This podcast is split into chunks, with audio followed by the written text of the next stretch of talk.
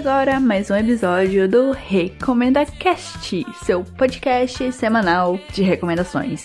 Meu nome é Dunia, eu sou a host desse programa e o episódio de hoje vai ter muita pistolagem da minha parte porque eu vou recomendar o excelente filme Ruby Spark, A Namorada Perfeita, que é um soco na cara das pessoas que buscam aquele relacionamento perfeito, sua alma gêmea e essas lorotas. Eu vou ficar um pouco mais calma no segundo bloco, porque eu quero falar do anime Madoka Mágica e a sua subversão das histórias de garotas mágicas. Finalmente, eu vou poder falar de uma história que não romantiza garotas arriscando as vidas para salvar o mundo. Mas antes, eu preciso dar os meus recadinhos, que provavelmente vocês já conhecem de cor. Siga RecomendaCast tanto no Twitter como no Instagram, porque lá, além de pegar as datas que saem os episódios, você também recebe recomendações extras. Se quiser entrar em contato comigo, pode ser por lá, Twitter ou Instagram, ou você pode mandar um e-mail para contato@recomendacast.com.br. Aqui eu não só dou recomendações, eu aceito recomendações, então por favor, me recomendem coisas.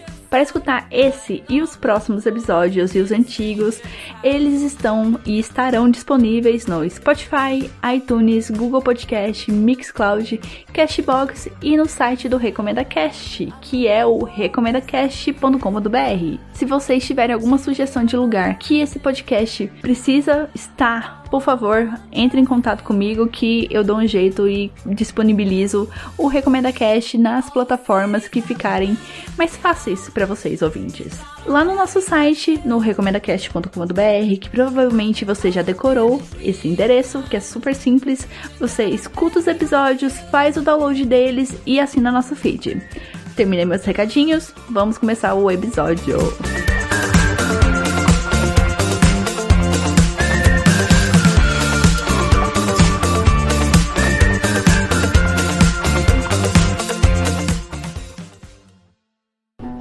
Ruby Sparks, 26 years old, raised in Dayton, Ohio. Why Dayton? Sounds romantic. Ruby got kicked out of high school for sleeping with her art teacher, or maybe her Spanish teacher. I haven't decided yet. I'm glad you found something that inspires you. It inspires me. Like I'm falling in love with her. That's wonderful. I can't fall in love with a girl I write. Why not? Because she's not real. Missed you in bed last night. Começando com Ruby Spark e esse subtítulo horroroso, A Namorada Perfeita. O que te faz pensar quando você lê ou escuta esse nome? Super brega aliás. É mais uma comédia romântica para assistir com humor e super agarradinho e se sentir feliz por estar no relacionamento. Vai nessa pegada, meu anjo, vai nessa. Porque assim, Ruby Spark vai te fazer analisar esse padrão social que é embutido lá nas nossas cabecinhas, principalmente das mulheres, desde a infância até a vida adulta, de que um dia nós todas, nós todos Vamos encontrar a pessoa perfeita e essa pessoa vai te completar. Já de cara, bem errado isso, né? Mas antes de desenvolver mais esse conceito, é legal e é importante eu dar a sinopse do filme.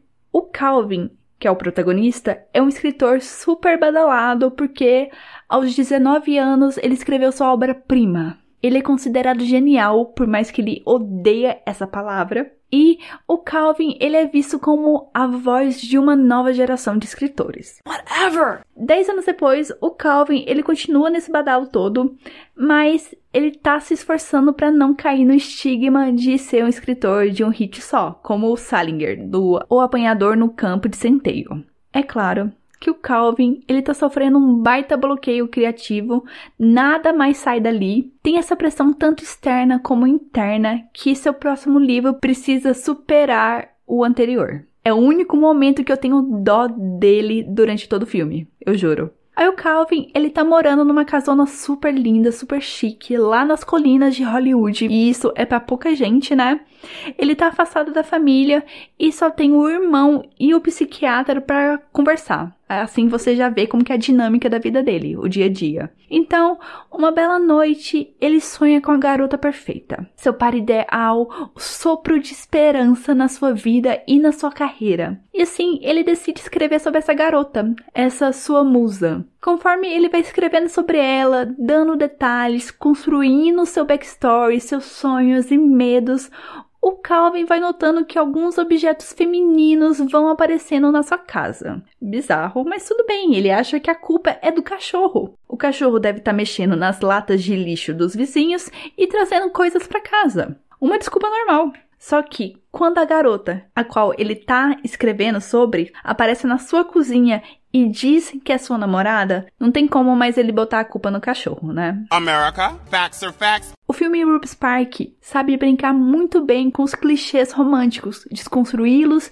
e jogá-los na sua cara como um relacionamento de um cara que idealizou e deu vida à sua namorada é uma merda. Essa não foi a primeira vez que eu assisti o filme. Alguns anos atrás eu assisti o Rubens Park vendo mais essa construção do autor e da sua obra, as expectativas, as angústias e o controle do criador sobre a sua criatura. Foi uma leitura que eu fiz na época. Mas dessa vez, quando eu assisti e quis gravar esse episódio, o que bateu mais forte para mim foi como esse relacionamento do Calvin e da Ruby é a epítome do relacionamento abusivo. Mas antes de me aprofundar um pouco mais nesse tema, eu preciso compartilhar minha teoria de que a escolha do nome Calvin foi proposital. Por quê? Pensem comigo. Qual que é a primeira associação que você faz quando você escuta esse nome? Ou é Calvin Klein, ou Calvin Harris, ou Calvin e Harold. Calvin Harold é a história de um garoto que tem um amigo imaginário. E nesse filme, o Calvin acha que a Ruby é imaginária, pelo menos no começo. Tá vendo o link? Não sei se é essa coisa da minha cabeça, mas essa é uma teoria minha totalmente aleatória sobre esse filme. Agora a gente volta pro principal, que é falar sobre esse relacionamento abusivo que o filme mostra. Queridos ouvintes, imagina que você tem um poder de criar seu parceiro ideal, sem aquilo que você considera defeito, com a personalidade que você acha ideal para você. No papel é tudo maravilhoso, é perfeito. Agora você pega essa pessoa que você criou e joga no mundo. Coloca ela no dia a dia, faz ela interagir com outras pessoas, viver uma vida, ter propósitos, lidar com diferentes situações, pagar boletos e etc. Aí você vai notando que certas atitudes podem te incomodar. Mas se você realmente ama aquela pessoa, você releva porque ninguém é perfeito, ou você termina com ela, em alguns casos. Esse é o paradoxo em Ruby Spark. O Calvin, ele acredita na perfeição da sua criação. Lembra, ele é um gênio, por mais que ele odeie essa palavra. Mas ele fica super irritadinho quando a Ruby o desaponta. Aí o que, que ele faz? Ele vai mudar a Ruby muda o comportamento dela. Então, o Calvin, que antes negava essa absurda, até ofensiva chance de corrigir, entre aspas, a Ruby, agora assume o controle dela. E isso, minha gente, é o nível mais hard de um relacionamento abusivo. O cara literalmente controla a moça. E se antes eu tinha alguma piedade pelo Calvin, reassistindo o filme, eu percebi como que ele é um babaca com todas as pessoas à sua volta, não só com a Ruby. Você vê como ele é intolerante, julgador e mesquinho. Vocês precisam ver como que ele trata a mãe e o padrasto, só porque os dois eles não vivem segundo o padrão Calvin de qualidade. O Calvin, ele tem até vergonha do cachorro dele, porque o cachorro faz xixi igual uma fêmea. Olha o nível de podridão, de escuridão que esse personagem tem dentro dele. No começo do filme é até engraçado e muito doloroso ver ele jogando as frustrações que ele tem por não conseguir se socializar por causa do cachorro. Pode isso? Não pode. The world. No começo do episódio eu falei como esse filme desconstrói clichês românticos, mas eu não posso te deixar de comentar sobre a obviedade da Ruby ser uma Maniac Pixel Dream Girl. Duh. Se você escutou o episódio passado, sabe que eu dei uma pincelada bem breve sobre isso. Mas agora é o momento de trabalhar um pouco mais o propósito desse termo. Ele foi cunhado, eu adoro essa palavra, por um crítico de cinema lá em 2005 para se referir às garotas dos sonhos dos protagonistas. São personagens que se encaixam no padrão de beleza, têm personalidades fortes, mas têm manias estranhas e comportamentos excêntricos. Essas moças geralmente estão ali na história para desenvolver o protagonista, para fazer com que ele progrida de alguma maneira. Já elas têm pouco ou nenhum desenvolvimento. Eu já citei exemplos famosos no episódio passado, como a Ramona de Scott Pilgrim e a Summer de 500 Dias com Ela. E qual que é o perigo dessas Maniac Pixar Dream Girls? Elas são representações machistas e estereotipadas, servindo só com o propósito de fazer o protagonista avançar. Eu vou deixar um link na descrição do episódio e no site com um artigo que aprofunda muito mais nesse tema. Antes de entrar na parte de spoilers, sim, esse episódio vai ter spoilers, porque eu quero comentar sobre o final. Mas antes, eu só quero reforçar que tudo que eu falei do Calvin, da Ruby, do relacionamento dos dois, eu só tava atingindo a superfície. O filme, ele vai muito mais fundo, cria muito bem os conflitos e a evolução do relacionamento dos dois. Sim, eles evoluem pra uma merda, mas é bem mostrado lá no filme. Chegando próximo do final, o filme ele atinge seu extremo, o que torna muito mais perturbadoras e angustiantes as cenas que vocês vão ver, porque eu sei que vocês vão assistir esse filme. O filme ele joga na sua cara esses perigosos clichês que as comédias românticas gostam de empurrar pra gente com muita naturalidade. Agora chegou a parte dos spoilers. Eu vou comentar sobre o final do filme. Se vocês não assistiram, não querem pegar spoilers, por favor, pulem para o minuto 13 e 49 segundos.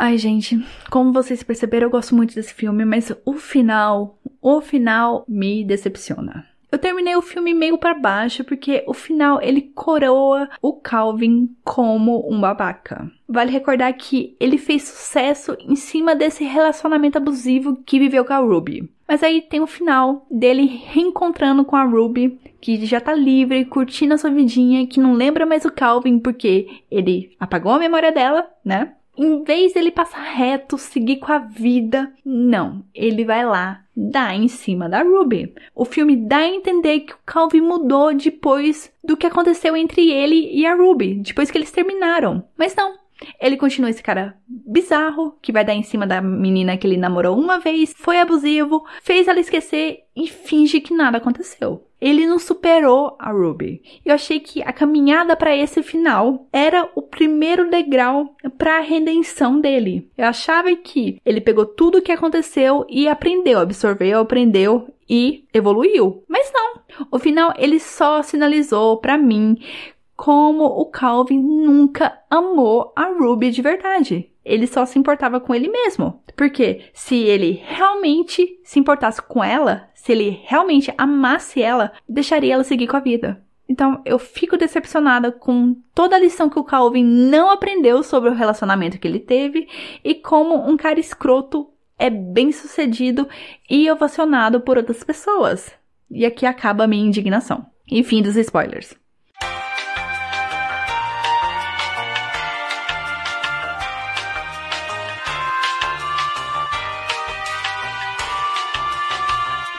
Filme ele é dirigido pela dupla de Pequena Miss Sunshine e o roteiro é de autoria da Zoe Kazan, que interpreta a Ruby e que, por acaso, namora o Paul Dano, que é o protagonista, na vida real, desde 2007. Esse filme é pura panelinha. Ruby Spark foi lançado em 2012 e infelizmente não tem na Netflix, mas fica a dica aí, Netflix. Ruby Spark, a namorada perfeita, 交わした約束忘れないよ目を閉じ確かめる押し寄せた闇振り放って進むよ Segunda e última recomendação chegando é o um anime que está disponível na Netflix, aliás, chamado de Poeira Magi Madoka Mágica, ou para facilitar, Madoka Mágica. O anime ele conta a história do encontro da Madoka com o ser mágico chamado Kyubi. O Cube, ele oferece a ilustre, imperdível chance de ser uma garota mágica, derrotar bruxas e salvar as pessoas. E ainda de quebra, a Madoka pode realizar um desejo, qualquer desejo. Se ela quiser ser rica, o Kyubi faz dela rica. Se ela quiser ser imortal, o Kyubi faz dela imortal. Não, não importa o que ela deseja. É fechando o contrato, o Kyubi realiza qualquer coisa. Can you believe? A Madoka, claro, muito sensata, fica meio assim, né? Porque como que você acredita num ser mágico que vem oferecendo uma baita regalia em troca de um suposto trabalho que parece ser super fácil super glamuroso? Vai ter que usar um uniforme super fofinho e, e além disso ser muito benevolente e salvar as pessoas, fazer o bem. Mas ela ainda tá meio na dúvida porque ela não sabe o que, que ela deseja. E tem outro fator que coloca ela em dúvida porque tem uma menina que mal chegou na escola da Madoka e que já prometeu que vai fazer de tudo para impedir que a Madoka vire uma garota mágica. Tipo, a Horuma, que é essa menina, mal conheceu a Madoka, chegou hoje na escola e já tá querendo dar as ordens. Mas a Horuma tem um bom motivo para isso, porque ser uma Mahou Shoujo não é tão simples e tão tranquilo como o Kyubi tá querendo passar. E realmente não é tão tranquilo assim. Vocês vão entender assistindo o um anime. Eita porra! Madoka Mágica pode parecer um desses animes super fofos, com garotas super meigas, salvando o mundo e depois retornando na vida perfeita delas, sem problemas. Mas não é bem assim. Ao contrário de Sakura Card Captors, que por acaso tem um episódio do Recomenda Cast que eu falo sobre isso, é o episódio 21. Madoka Mágica, ela desconstrói tudo o que você, ouvinte e telespectador, conhece sobre garotas mágicas, ou Mahou Shoujo. Sério, isso é sério. Logo no terceiro episódio, a série dá uma virada que não tem mais volta. E é uma virada totalmente imprevisível, eu juro. Não vou dar spoilers, podem ficar tranquilos, mas eu fiquei, tipo, muito impactada com as cenas desse episódio. Foi um twist que eu não esperava, que me pegou de surpresa e que me prendeu, e que mesmo anos depois que eu assisti Madoka Mágica, porque essa segunda vez que eu tô reassistindo, ficou gravado na minha memória. A cena, assim, ficou muito gravada na minha memória porque foi uma chanca. E como eu falei, o que acontece nesse terceiro episódio é um caminho sem volta na história de Madoka Mágica. Ele entra numa espiral de densidade, crueldade, reflexões profundas, relaxa que não é nada no estilo Evangelion, uns plot twists e um deus ex machina que eu achei desnecessário. O final, ele divide opiniões, como Evangelho. Você pode gostar ou não. Eu gostei, eu achei ok como terminou, mas se você não curtir, eu recomendo você assistir o terceiro filme de Madoka Mágica. E aí você me pergunta, mas e os outros dois filmes, Dunia? Eles são basicamente recapitulações, como e Evangelion. Como eu sei que você vai assistir o anime que tá completinho lá na Netflix, você não vai precisar assistir esses dois filmes. Então, assista o terceiro filme, que infelizmente não tá na Netflix. É uma coisa assim que faltou para complementar, né, deixar a obra ali completinha. Vamos fazer o serviço direito, vamos fazer o serviço completo. Eu falei do anime, agora vamos falar do mangá de Madoka Mágica. A New Pop tá lançando, ou já lançou os mangás. Aliás, New Pop já é a terceira vez que eu faço propaganda de vocês aqui. Por favor, descola um patrocínio. O mangá de Madoka Mágica, ele é posterior ao anime. Então, basicamente, o anime é uma daquelas poucas histórias originais e que, devido ao sucesso que ele fez, acabou virando filme e depois acabou virando mangá. O mangá do Madoka Mágicas conta com três volumes e que saem assim 12 reais cada. É uma obra que dá para ter completa em casa. Absolutely. Já tô encerrando o bloco e eu só quero reforçar na cabecinha de vocês: assistam Madoka Mágica, tem na Netflix, são só 12 episódios e se preparem para as quebras de expectativas que a história vai te proporcionar. Esse anime não é nada do que ele parece. Ele tem esse visual fofinho. Só que eu esqueci até de comentar, mas eu vou aproveitar esse momento. As personagens, os cenários são fofinhos, mas quando a Madoka e as amigas vão enfrentar as bruxas, a parte do visual é linda, é incrível. Eu nunca cheguei a ver nada parecido em outros animes. É um deleite assistir Madoka Mágica, tá bom? Nada é o que parece nesse anime, as nuances, os dilemas e a veracidade que muitas vezes fazem falta nessas histórias de Mahou Shoujo vão ser apresentadas aqui, vão ser exploradas e depois de assistir Madoka Mágica, você com toda certeza vai olhar para essas outras narrativas envolvendo garotas mágicas de um jeito totalmente diferente, um jeito novo, vai mudar sua cabeça, basicamente, Madoka Mágica. Então, assistam.